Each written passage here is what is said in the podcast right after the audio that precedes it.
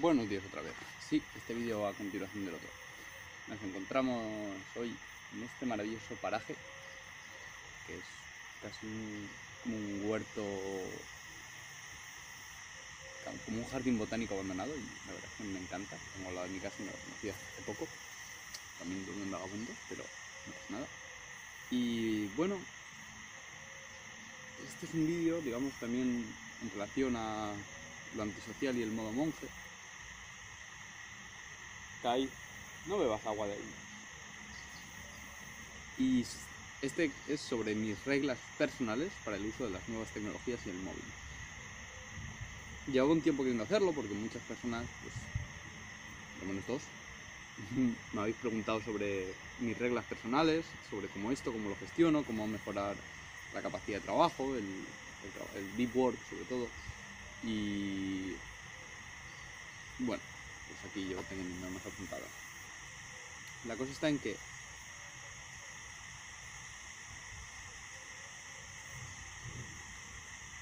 conocer los defectos de tu cerebro no te hace invulnerable a ellos. Ese es el gran problema que tenemos. Es decir, conocer tus sesgos, conocer tus problemas, conocer tus adicciones no hace, no hace menos por porque te has jodido o porque te afecten. Eh, y eso es, creo que la máxima lección que he aprendido de, neurociencia. Tu cerebro, eres la, eres la putita de tu cerebro. O sea, él hace contigo lo que quiere. Y da igual las órdenes racionales que tú le des. Si racionalmente tu cerebro dice una cosa, tú te aguantas. Y es algo que se ve clarísimamente, por ejemplo, cuando estás enamorado de alguien que no te conviene, o de alguien que te hace mucho daño y tal, pero estás perdidamente enamorado y tú dices, no, pero esta persona me ha hecho esto, me ha hecho esto, me ha hecho esto, no puedo confiar en ella, bla, bla, bla, bla, bla, bla, tienes un montón de razones para no quererla, tienes un montón. No tienes casi ninguna razón para quererla, excepto que habéis pasado un tiempo juntos, pero tu corazón está coladito y tú sigues teniendo una pena por dentro que no lo sabe nadie. A mí me pasó, como cuento otras veces, irme a Alemania y yo decía, si es que ¿qué más puedes querer en Alemania si estás de puta madre allí? Racionalmente sí, estoy contentísimo, pero a veces te pega la pena y te jodes, y te pega la pena y, no puedes hacer nada. Entonces, como sé que no puedo escapar de mi cerebro y como es las redes sociales, especialmente para mí Instagram es muy adictivo, eh, dije, bueno, pues si no puedes gestionarte de forma normal, que es lo que el 99% de la gente no puede hacer. Y dice, voy a hacer esto. No puedes. Y sigue por allí el piso. Y lo que pasa es que dices, voy a no usar el teléfono. Y lo abres un poquito. Solo 5 minutos. No lo abres 5 minutos. Venga, bajo hasta aquí y paro. Y no paras. Proseguimos esta breve interrupción de los jardineros. Como conscientemente somos muy malos para parar nuestras adicciones, o sea, tú puedes decir, vale, sí, voy a parar de mirar Instagram, voy a parar de mirar Facebook, voy a sentarme y trabajar. Pero no funciona, porque no funciona. Entonces yo dije, bueno, pues Pauta, tienes unas reglas que sabes que funcionan, que eviten, y sobre todo que eviten iniciar comportamientos de los cuales después sabes que no puedes salir fácilmente.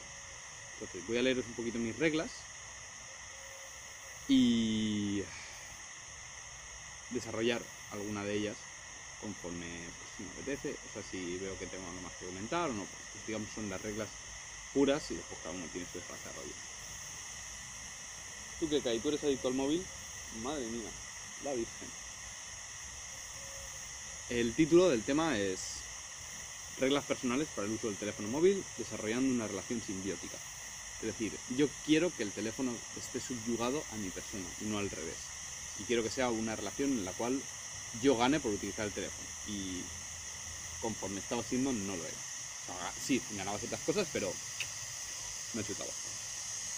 Entonces, el punto uno es, el teléfono móvil se transportará siempre en una mochila y en caso de ser necesario llevarlo en el bolsillo, será en modo avión. Esto viene a colación de una serie bastante grande de estudios en los cuales no solo se correlacionaba, sino que se medía directamente cómo la radiación del teléfono móvil afectaba al espermatozoide. Y básicamente se lo cargaba. Y dije, nope, nope, nope, nope, nope, nope. Eh, así que decidí que dejaría de llevar el teléfono móvil en, el bolsillo, a no ser que sea imprescindible y en caso de tener que llevarlo en el bolsillo, lo llevo en modo avión. Esto también ayuda a que, ¿cómo decirlo? A no tener el impulso de lo saco fácilmente y lo miro, lo saco fácilmente y lo miro. Que es que estás en la parada de autobús, lo típico. Vas andando por la calle y lo sacas. No, está en la mochila y dices, uff, qué pereza quitarme la mochila y todo. Esa parte te la ahorra y te hace un poquito más consciente de, los trayectos. Y te abre más tiempo a, a conocer gente. Dos, el teléfono móvil se apagará entre las 10 y las 10 y media. Esto es porque es muy fácil viciarse por la noche y el teléfono móvil jode los ritmos circadianos y me cuesta más dormir y hace que me empane literalmente de cogerlo y ponerme a mirarlo y mirarlo y todo y se hacen tarde y después cuando quiero dormir no es igual de profundo y para mí como sabréis aquellos que leéis el blog de Enzo Movers para mí dormir es algo fundamental y lo protejo a toda, lo protejo a toda costa. Además me da la sensación de que cuando lo apago es como ya fin del día Pau. Has cumplido ahora es tiempo para ti. Y de 10 hasta que me acueste pueden ser las 12 o así pues hazme alguna cena tranquilamente con mucho cariño me pongo una ducha fría, ceno tranquilamente, me, leo, yo qué sé, lo que toque. No se utilizará el teléfono móvil en situaciones sociales, comidas, café, ver una película, hablar con alguien, etc. Esto creo que es algo muy, muy, muy, muy, muy obvio, muy, muy sencillo. Todos sabemos que no se debe hacer, sin embargo, muy poca gente lo hace. Y en fin, yo soy una persona que tiene un imperativo kantiano fuerte del deber por el deber. Y si hay algo que en mis tripas me dice esto no se debe hacer, piénsalo dos veces. Tu instinto es más poderoso de lo que parece. Pero para aquellos que busquéis una explicación un poquito más detallada, podéis mirar el libro de Sherry no, Tartle, no lo sé, que se llamaba En defensa de la conversación. ¡Uy! ¡Hola, Chucho! ¡Uy, uy, uy, uy, uy, qué guapo! Ven aquí, sube. Y en el que habla sobre cómo la, conversación se ha visto modificada y las, nuestras relaciones personales sobre, por el- el- la apariencia de las nuevas tecnologías. Y es altamente preocupante, altamente preocupante y es algo que creo que deberíamos aprender porque han irrumpido con muchísima fuerza en nuestro día a día y no sabemos qué hacer con ellos, no sabemos cómo gestionarlas y están dañando seriamente las relaciones con las personas a nuestro alrededor.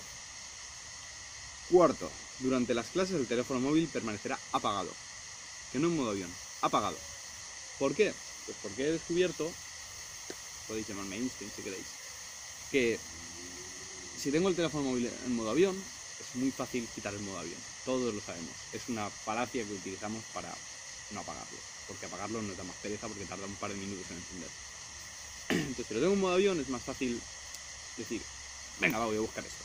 O venga, voy a apuntar esta cosa en, en el blog de notas del móvil, lo que sea. Cosa que te distrae de la clase. Y yo tengo muy comprobado que si estoy atento a la clase, atento de verdad, pues me ahorra muchísimo tiempo estudio. Y bueno, ya que estoy allí quiero aprovecharlo. Entonces, lo mantengo apagado durante las dos horas que dura la clase. Quinto, el teléfono debe permanecer en una mesa diferente a aquella en la que se está trabajando. Esta es también a colación de lo que dice Shirley Turtle en el libro de Defensa de la Conversación, es que incluso un teléfono móvil eh, desconectado encima de una mesa produce un gran desvío de la atención, porque sabemos que es un dispositivo muy, muy, muy interesante, capaz de darnos un estímulo brutal y de disparar nuestros niveles, niveles de dopamina por el cielo, entonces tu cerebro dice, tío, tienes eso ahí, no lo olvides y, y puedes cogerlo, ¿eh? Entonces, para estudiar, si quiero centrarme y quiero trabajar bien, el móvil tiene que estar en otra mesa. Aparte de generalmente estar apagado. 6. El teléfono no debe usarse como despertador. Esta regla se desarrollará un poquito más más adelante. Eh, pero básicamente es que no me, no me gusta tener la dependencia del móvil para todo. Y como me gusta desconectar, y cuando digo desconectar es completo absolutamente, tener el móvil como despertador hace que tengas un impulso muy grande, porque es muy fácil, coges, quites el despertador y abres el WhatsApp. Porque todos lo hacéis. Yo lo sé, yo lo sé. Entonces, estas reglas pues son... Con algunas más problemas que otros, con esta en concreto no, siempre me ha gustado apagar el teléfono por la noche y decir, fuck the world. Y da igual lo que pase, yo cuando duermo no estoy para el mundo. Y lo mismo me pasa con las siestas. Compraos un despertador de mesita de noche, tío. 7. El despertador descansará durante la noche en una mesa diferente y lejana a la mesita de noche, preferiblemente en otra habitación. Esto, eh, bueno, eh, generalmente, generalmente es el 100% de los casos estará apagado, porque se apaga a las 10 de la noche, pero aún así para evitar la tentación de cogerlo durante la mañana y abrirlo lo primero de la mañana, que, que generalmente jode completamente mi humor durante el resto de la mañana por lo menos y me hace increíblemente difícil concentrarme, lo pongo lejos. Lejos de forma que cuando vaya a cogerlo, digo, diga conscientemente, voy a coger el móvil, voy a usar el teléfono móvil. De hecho, casi todas las reglas son están hechas para eliminar esa facilidad de acceso a las redes sociales o, o a internet. Es para que cuando lo vayas a usar digas, voy a hacer esto, quiero hablar con esta persona, voy a usar el teléfono, quiero usarlo para tal, voy a usar el teléfono. Y no hacer el, el comportamiento adictivo que es cogerlo en cualquier situación vacía en la que tengamos como método de recurso para matar el tiempo y se va llenando. 8. Todos los sonidos y vibraciones del teléfono móvil permanecerán desactivadas exceptuando las llamadas. Esto es algo que llevo haciendo desde el día 1 que tuve un teléfono móvil. En el momento hay una notificación, en el momento escuchas un ding o una vibración, sabes que tienes una notificación. Y si sabes que tienes una notificación, tu cerebro te dice, cuidado que puede haber información importante esperándote, esperándote. Y no te lo quitas de la cabeza. No puedes centrarte en otra cosa. Siempre vas a tener, como si tuvieses aquí, no sé, un mono de colores saltando que te impide centrarte en algo como diciendo, eh, eh, una notificación, eh, acuérdate, acuérdate, acuérdate, acuérdate. A mí me resulta completamente imposible, si sé que tengo una notificación, no mirarlo. Es lo que tiene. El cerebro está hecho para eso. O sea, ¿el cerebro está hecho para eso no? Las redes sociales están hechas para hackear así tu cerebro. O sea, han, han ido a un sistema que crea un impulso irresistible en el cerebro. Si queréis más al respecto, hay un blog que no me acuerdo del nombre, pero puedo buscarlo y ponerlo en la descripción o, o porque se me ha olvidado al respecto de cómo relacionarse bien con el teléfono móvil. Eh, es del autor. No, no es del autor. Bueno, es igual. 9. El móvil permanecerá boca abajo cuando esté en una mesa. Esto también viene a colación de, de lo que es las, las lucecitas, las notificaciones, las mierdas, tal. Si está encendido, a lo mejor hay un reflejo de la luz en la pantalla y dices, ¿eso es una notificación? Y no mola. No mola nada. Entonces lo dejo boca abajo y sé que no es una notificación. Siempre que, o sea, os recuerdo, tiene que estar en otra mesa a la que yo estoy trabajando y boca abajo. 10. El móvil no puede estar sobre la mesa, ni siquiera boca abajo, si estás hablando con alguien. Lo mismo que eh, o reformulación o detalles de, no- de notas anteriores en, relación al libro de Steve Carter en defensa de la conversación. Un móvil boca abajo en una mesa distrae la, atención de, de ti o de la otra persona.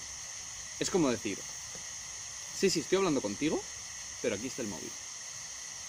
Y si está ahí el móvil, sabes que la otra persona no te está dirigiendo el 100% de su atención, que es lo que debería pasar si estás en una conversación real con alguien.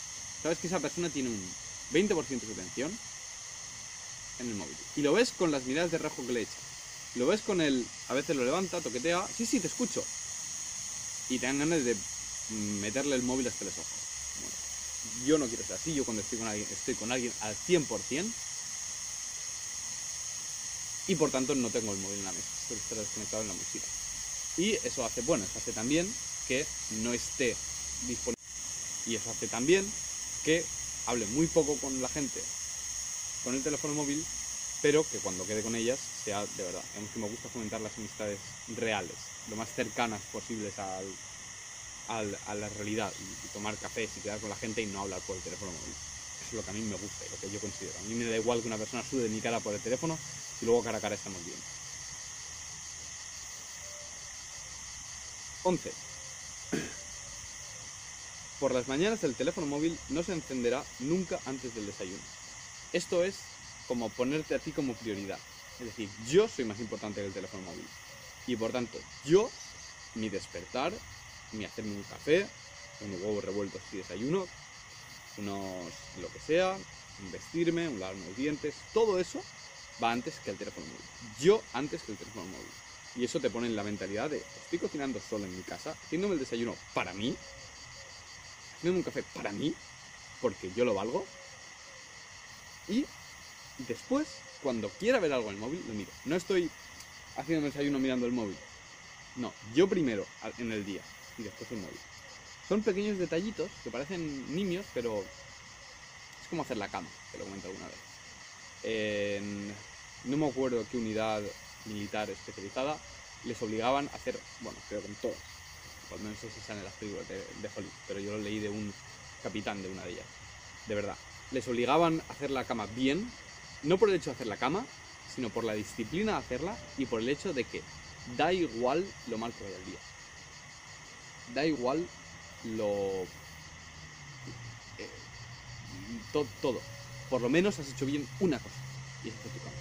Y siempre puedes anclarte a que por lo menos has hecho bien tu cama. Y parece una tontería, pero cerebralmente empezar el día con algo que haces bien te predispone correctamente para ser mucho más productivo. 12, esta me gusta mucho, solo queda una. Por las mañanas el móvil se encenderá única y exclusivamente tras haber salido a la calle. Esto te obliga a que te dé el aire fresco, que te dé el sol, a postergar el momento de encender el móvil y muchas veces desencadena en que dices, "Mm, mira, voy con prisa, lo meto en la mochila, mm, mira, voy a clase y ya en Pablo sin clase, no enciendes el móvil, estás en clase atento y ya cuando acaba la clase a las 12, 1 de la mañana, enciendes el móvil. ¿Y qué hace? Que hayas tenido una mañana putamente productiva y seas muy feliz. A mí me hace muy feliz. Otras veces eh, hace que hagas cosas un poquito diferentes, como decir, pues me voy a tomar el desayuno fuera, en la terraza. Y te, te hace que te dé el sol, eso es- asienta tus ritmos circadianos, te pone de buen humor, genera vitamina D, te da el aire fresco, despierta y después ya el móvil. Cosa que si tienes un móvil en casa más seguro es que... Vale, no nos vamos para videojuegos. Como resulta que estos vídeos ocupan un huevo, y yo tengo el móvil petado de música y, y otras historias y vídeos de entrenar y tal, pues se ha cortado. Pero por suerte se los ha cortado hablando de la penúltima norma. Pensaba que se había cortado por la mitad y me tocó repetirlo. Entonces, hablábamos de eh, cómo salir a la calle, te obliga, eh, acaba desembocando, el no encender el móvil hasta que no salgas a calle, te acaba desembocando en que sales a la calle, te el sol, te vienes fuera, eh, eso tus ritmos circadianos, la luz solar es más efectiva despertándote con efectivo que la cafeína, Link Ref Studio, y otras veces acaba desembocando en que pues, directamente no enciendes el móvil, lo metes en la mochila y dices, bueno, mi salida a la calle de hoy va a ser ya directamente coger la bici y ir a la uni. Voy a la uni y ya como en la uni ya me cago en el móvil, pues lo clases, bla bla, saco el chucho, lo que sea. Y otras veces, literalmente, consiste en cojo el teléfono, o sea, cojo el café, salgo a la calle, piso la calle y me voy a mi casa. Y eso y vuelvo para adentro. Ya. Literalmente. Pisar la calle y volver para adentro. Pero generalmente acaba desembocando en algún tipo de mini aventura diaria que ya te, te pone de buen humor para el resto del día. Y 13 y última. Las redes sociales permanecerán desinstaladas del teléfono excepto cuando se quiera publicar algo. Y esta pues es otra vez dificultar espiral de ese, desagüe de tiempo que son las redes sociales. Sobre todo para consumir, porque cuando quieres publicar no pasa nada, dices, bueno, quiero hacer esta publicación, te pones, la escribes, te preparas y la publicas. O al menos yo hago así, o sobre todo cuando son Uber. Pero evita el no tenerlas instaladas, este comportamiento que es el que hace el 99% de la gente, de dedicarte a echar tiempo. Lo abres y pasas las stories de Instagram infinitamente. Infinitamente. Y acaba siendo un sumidero de tiempo y a mí me hace sentirme muy mal. O sea, no mal de joder, me siento mal, sino me, me, me genera desidia, me generan ganas de no hacer cosas, me generan ganas de... Me quitan las ganas de vivir un poco. Creo que está relacionado con, según Poliquin, con el eh, que te vacía las reservas de acetocolina. Acetocolina, no sé cómo se dice en castellano. Es un tema que tengo que investigar porque lo leí ayer. Y te quita la motivación, me quita la capacidad de concentración y nada. Además, si no las tienes instaladas cuando estás por la calle, aparte de que no lo puedes coger porque está en la mochila, eh, evita que digas, uff, tengo un ratillo libre en el autobús, móvil. Tengo un ratillo libre andando de aquí a allá, móvil. Porque dices, "Nah, ya, ya he contestado los WhatsApp que tengo que hacer, bah, pereza. O sea, que, hay un momento cuando de verdad no tienes instaladas las redes sociales, hay un momento que dices, ¿qué estoy haciendo con el móvil? Si no tengo nada que hacer, estoy abriendo y cerrando aplicaciones porque sí, prácticamente. Entonces, como generalmente cuando estás fuera de casa no vas a descargarte una aplicación como Facebook o Instagram porque gasto ahí un huevo de megas, lo hace un poquito más difícil. Y hace, te hace un poquito más consciente de tu día a día. Esta la, llevo la he puesto en práctica un tiempo también, sobre todo desde que bajarte una aplicación es relativamente más fácil, más rápido, es decir, ahora 30 segundos o algo así lo tienes bajada. Pero ya son 30 segundos en los que se está bajando y de verdad, digamos que te da tiempo a pensar, ¿de verdad quiero bajarme esta aplicación? ¿O, la quiero abrir solo porque lo tengo de forma automática? Generalmente lo abres de forma automática. Y bueno, pues con todas estas reglas son las con las que yo consigo trabajar eficientemente y bien. Darle, bueno, darle a like me la suda. Pero compartir el vídeo, si os ha gustado, porque creo que en la sociedad hoy en día estamos muy muy enganchados a los teléfonos móviles. Y hablo esto de forma irónica mientras que hay un hombre. Eh, este dinero yo me estoy grabando de forma egocéntrica con el móvil. Así que compartidlo y comentadme vuestras experiencias, si tenéis alguna regla, habéis experimentado sensaciones o lo, vuestra opinión sobre.